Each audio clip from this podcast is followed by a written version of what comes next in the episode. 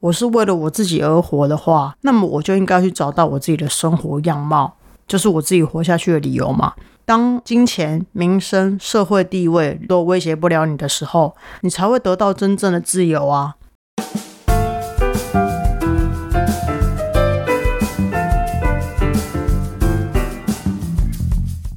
Hello，欢迎来到 Happy Halloween。我是想要突破舒适圈、正在发展新职业、发现艺术新趋势的室内设计师、转做风格师的 Win。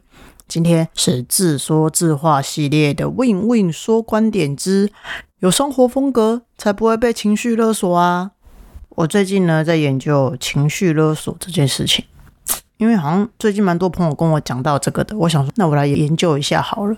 情绪勒索这个东西好像是很容易发生在我们周围的，比如说像是朋友对朋友、家人对家人、伴侣对伴侣这样子。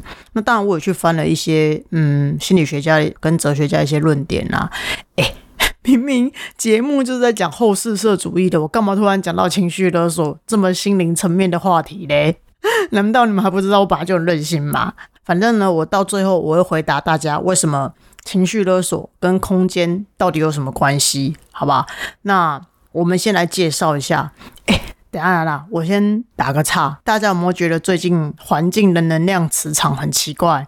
有没有一些人觉得，嗯，那种感觉很低迷？明明就是恢复二级了，为什么大家的心情啊、情绪啊，还是就是那种很不稳定那种感觉？所以你知道为什么我现在讲情勒了吧？到底跟这个有什么关系？好烦哦，硬是要一直岔开话题。好了，反正大家多多少少呢都被情勒过，尤其是当你能量很不稳定的时候，更容易被身边的人事物情勒。所以呢，身为人类，如果你没有被勒过，你就不算是个人类了。这样讲好烦哦。好，那到底什么是情勒呢？这个词的由来其实是由一个心理治疗学家 Susan Forward 他发扬的词汇。没错，听他的名字 Susan 就知道他是一位美国人了吧？然后呢，他已经八十三岁了。Susan 呢，在他的书里面有写到，情勒这个东西呢，它其实就是一个高级又强大的操控术 哦。我觉得这段话写的超级无敌好的。那用我个人的观点来翻译一下这句话好了，就是如果有人想要叫我们按照他们的方式做，但是我们不愿意，那别人话术我们。我就知道一定会歪楼，是不是？有没有人已经想到我会歪楼了？反正呢，就是别人威胁我们或迫害我们，但是我们不愿意，他还是要我们去做。这个呢，就是别人在情勒我们。那也就是说，书神所说的情绪勒索啦。那其实，在台湾的一些像博客来啊，他们上面卖了一些心灵书籍，或者是说有一些心理学作家们也有提到。只要呢不是你自己心甘情愿的、发自内心的、顺从自己的心意的行为或行动，都可以叫做情了。有一些行为或行动是为了我们自己本身要去维系与重要的人的关系，还有为了不让自己被贬低，为了降低自己的焦虑，我们就会重复的强迫自己去做那些不想做的事情。那刚我们注意到“重复”这两个字。意思是说，会因为我们自己不想要被贬低，还是不想要自我贬低，我们就会强迫我们自己一直做、一直做、一直做。所以它是一个习惯性的一个模式。比如说，你今天工作不顺，被骂了一顿，心情很差，明明晚上就想自己在外面吃个晚餐，好好的静一静。这时，你妈一通电话打来，叫你晚上回家陪吃晚餐。然后，但是因为你心情实在是很差，所以就说你不想。然后你妈就接着说。养这个小孩养这么大有什么用？叫你回家陪吃晚餐都不要，到底养你要干嘛？这个案子会不会太真实了？好，那我再举一个不要那么真实的哈。你老板今天叫你加班留下来，但是呢晚上你早就跟小孩子约好要陪他们看电影，然后老板就说：“好啊，你不要是吗？好啊，那我就把这个机会给小明，我看看谁对公司负责任，谁不负责任，现在一眼就可以看出来，谁能够晋升做主管，谁不能，我从这件事情就可以知道。”是不是又很真实？哎，但小明是谁呀？好，那我再举一个例子哈，希望这个例子不要像前面那两个那么真实，好不好？那个例子就是，你立刻给我回来，不然我就跟我的朋友们去夜店玩。哎，你看，我刚刚觉得这些例子都很生活化，对不对？情绪勒索这件事情，它就是在我们生活里面发生了，所以这个其实是一个非常惯性的模式。现在大家可以开始仔细的想一想，通常。你是勒索别人的人，还是被勒索的人？不过呢，对于我来讲，在我看来，这两者都是一样的。哎，以下这个是我个人观点哦，跟书上啊，或者说跟书审，或者跟那些心理学老师讲的都没有关哦，是我个人的想法。人类呢，很聪明，也很公平。然后我们最聪明的地方是我们很会复制别人的行为跟模式，比如说那个人他是怎么样成功的，诶，我们就会去学习他，然后照他的方法去让自己赚到一点钱，赚到一点名声。所以我们很会复制成功人的行为跟模式。可是呢，坏的东西我们也会复制跟模仿哦。我意思是说，如果你被侵勒过的之后，我们就会吸收这样子的行为跟模式。然后我们就会变成两种人，第一种人呢，就是我们也很会情绪勒索别人；第二种人呢，就是你会继续被这样子的人吸引，就是继续被情绪勒索这样。所以为什么情绪勒索这几年来被广大讨论，以及只要有关于这类型的书也会卖得很好？那是因为大家都知道说这个模式让人实在活得很不痛快，但是呢，它又是一个很好的操控术。你看。我这样讲起来是不是很像毒药？你明明知道它不好，但是你又很需要这种东西，那这个行为却成为我们日常模式。哎，它的快要跟我们绑在一起、融在一起，是不是很可怕？所以呢，不管你是加害者也好，受害者也好，对于我来说，我觉得情绪勒索跟霸凌是一样的，都是社会问题，也是文化问题，也是同时会搅扰我们心灵净土的问题的。那为什么我会说有自己的生活风格就不会被情绪勒索？哎，你不要以为说情勒这件事情只会发生在亚洲人身上，不是哦，美国人也会有。你不要忘记我刚刚讲到苏婶，他就是美国人，对不对？只是说我们跟他们处理跟面对的方式有点不太一样。这怎么说呢？我来用一个例子来举例当故事说给大家听好了。我那时候啊，在曼哈顿中城的一间设计公司上班，那里面的老板他是一个性情中人，用性情中人形容他，you know，知道我的意思了吧？反正呢，我刚开始进去的第二个月，我们的设计总监有一天要下班了，就临时约我们设计部的所有人去楼下喝一杯。然后呢，那时候我酒量非常的好，我想说要喝一杯当然好啊，顺便舒压，对不对？白天压力那么大，那晚上。喝一下，晚上到的时候，他就直接跟我们几个人宣布说：“哎，他要离职了，叫我们自己要好好保重，然后把案子接下去做好。”我觉得他讲的非常的云淡风轻，you know。但当下我第一个直觉就是不瞄。然后隔天呢，我一进办公，因为我都蛮早到公司的啦。隔天呢，我一进办公室，我就发现他居然坐在位置上哭。然后呢，办公室就只有他跟老板两个人。我当下就觉得说，嗯。这案情并不单纯，然后呢，老板就向我走来，对，没错，他就打扰了我的推理时间，然后就一脸屎样，他就跟我讲说，Win 叫我跟他去看一个案子，这样。然后那天早上呢，我就伴君如伴虎，反正我心情非常七上八下了，因为我怕他也把气出在我身上。然后呢，等到案子看完之后，老板在车上就跟我讲说，哎，总监要离职，你知道吗？然后非常怕死的我，当然不能跟他说我知道啊，但是我又不想说谎，说我不知道，对不对？然后我就跟他讲说 why，我就问他 why 这样，然后老板就有点带情绪的说，我没有问他离职的原因，因为我不接受他离职，我也没有同意他离职。然后我就开始脑脑补说，你意思是说他今天早上跟你讲他离职的时候，然后你就直接狮吼攻他，回他说 no 这样子吗？然后老板就说，反正我就跟他讲，如果他坚持要离开公司。我就会在他的 LinkedIn 上评价他是一个很不负责任的烂员工。公司现在在转型，最需要人的时候，他居然要在这时候离开。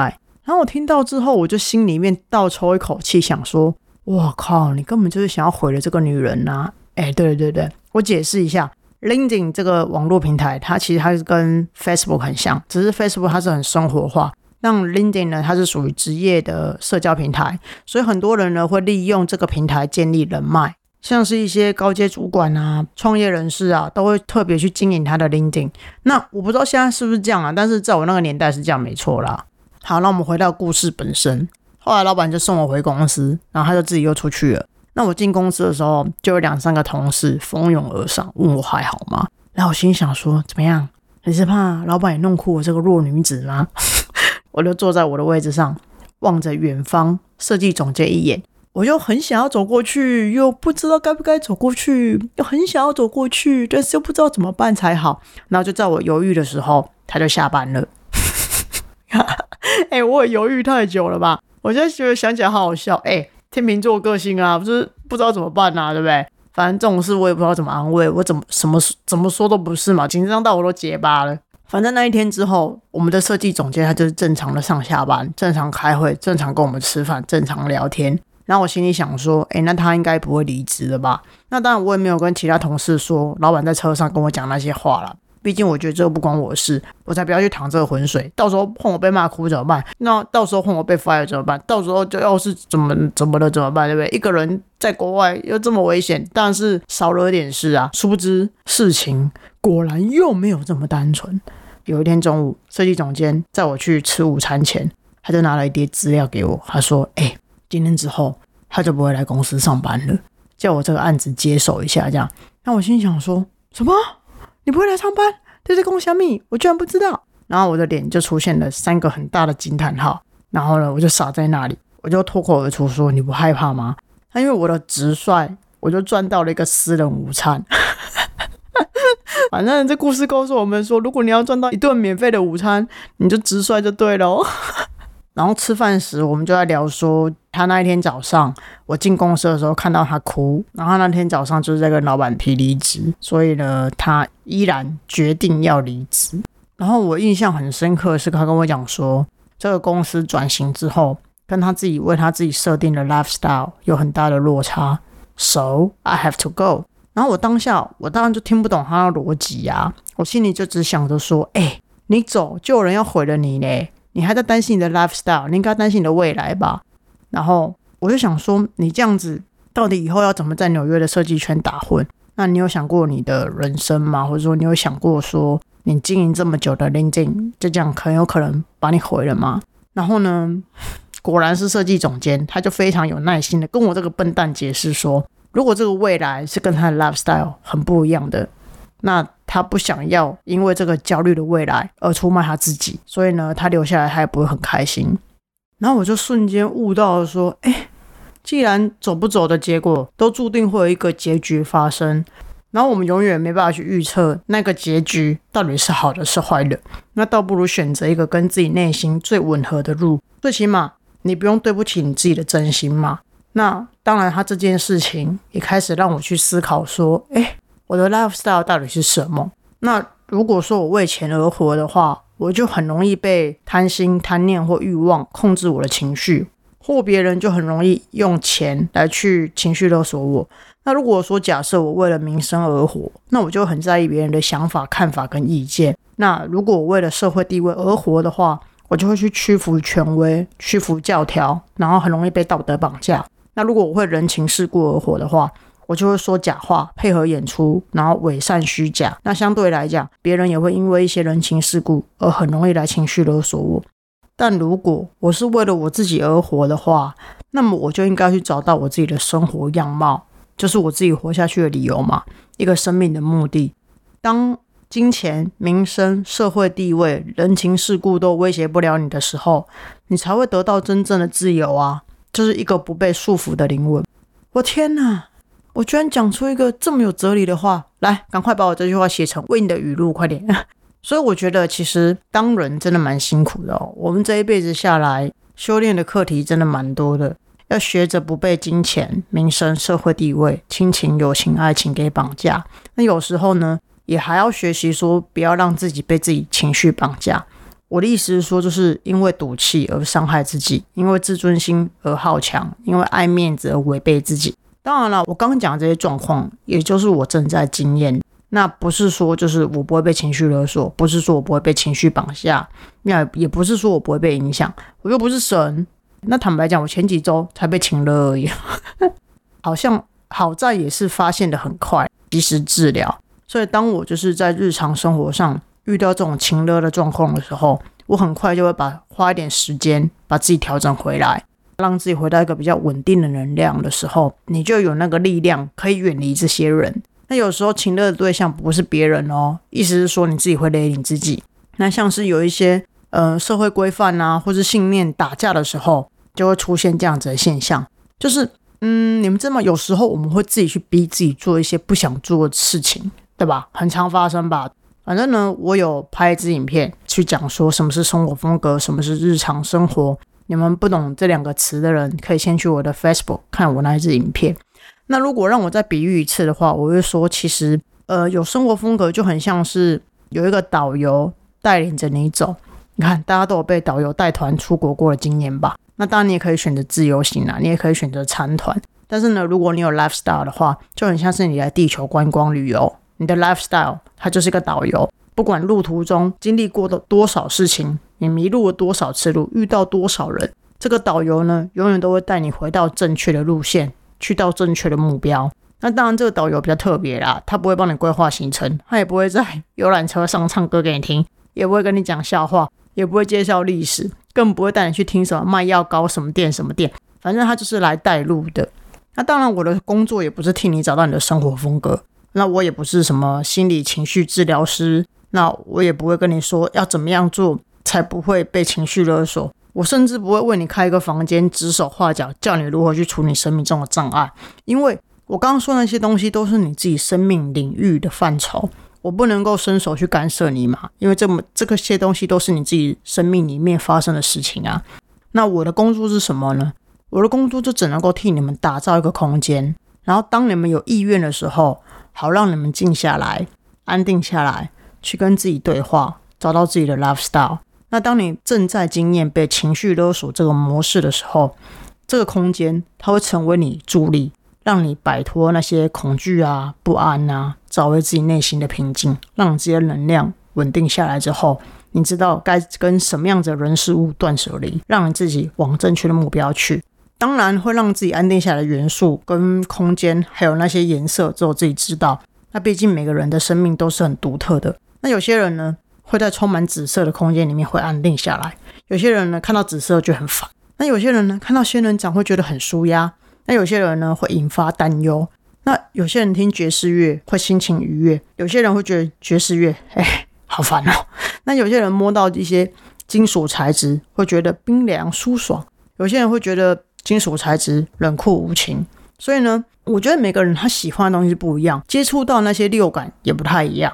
如果说今天这个空间，也就是你的家，它是会让你感觉到安心的地方，那么你不妨再赋予这个空间，就是让它成为你生命的助力。当你在情绪很混乱啊、负面啊、低落啊、无助啊、彷徨的时候，或者说你快要被情绪绑架的时候，哎，拉你自己一把。所以我说过啊，空间风格师哦，它不像是室内设计师一样让狼喝，那也不意味着说就是你请了一个风格师到你家。你就会找到自己的 lifestyle，那不可能啊！那我又不是你，我我怎么知道你的生活样式长什么样子，对不对？这个东西是很玄的。首先是你要有意愿让自己变好，你请风格师到你家才有用嘛。那再来是你要懂得利用空间，让它成为你心灵进化的助力。那再进一步的是去想象，到底什么样子的空间之下，你可以完全卸下心防，跟自己对话，恢复平静。那在这个空间里面，你可以自我疗愈。自我肯定，接受目前现状的自己，自己解除自己的情绪危机。我觉得现在是一个不求人的时代，所以呢，你要有能力、有办法拉自己一把，你才不用去靠别人去吃饭嘛，你才不用就是把你自己的生命交付在别人手上，因为只有你自己才是你自己生命的领航员嘛。那如果你靠别人的话，那你不就是等于把你自己的生命交在那一个人手上吗？那当然，我的另外专长就是。在对的空间下面陪你去找到你自己的 lifestyle。当然了，我不会在这里跟你们说啦，因为这个引导技术是我的 know how。对，怎么样？我就是小气鬼，就是不想讲怎么样。那如果你想知道的话，那你就请我到你家喽。好啦，最后呢，我觉得很重要的一件事情要呼吁大家：不论你是在职场被情绪勒索，还是在感情上被情绪勒索，还是在家里被情绪勒索。希望那时候的你内在都是有勇气、有力量，成为那个不轻易被勒索的人。那当然，你也不要去勒索别人啊，因为会有业力发生哦，小心啊！干嘛威胁你们？真是的。好了，如果你跟我一样想要突破舒适圈，想要做点不一样改变，也想要自己的 lifestyle 的话，欢迎追踪我的节目哦。今天谢谢大家收听，我们下次见，拜拜。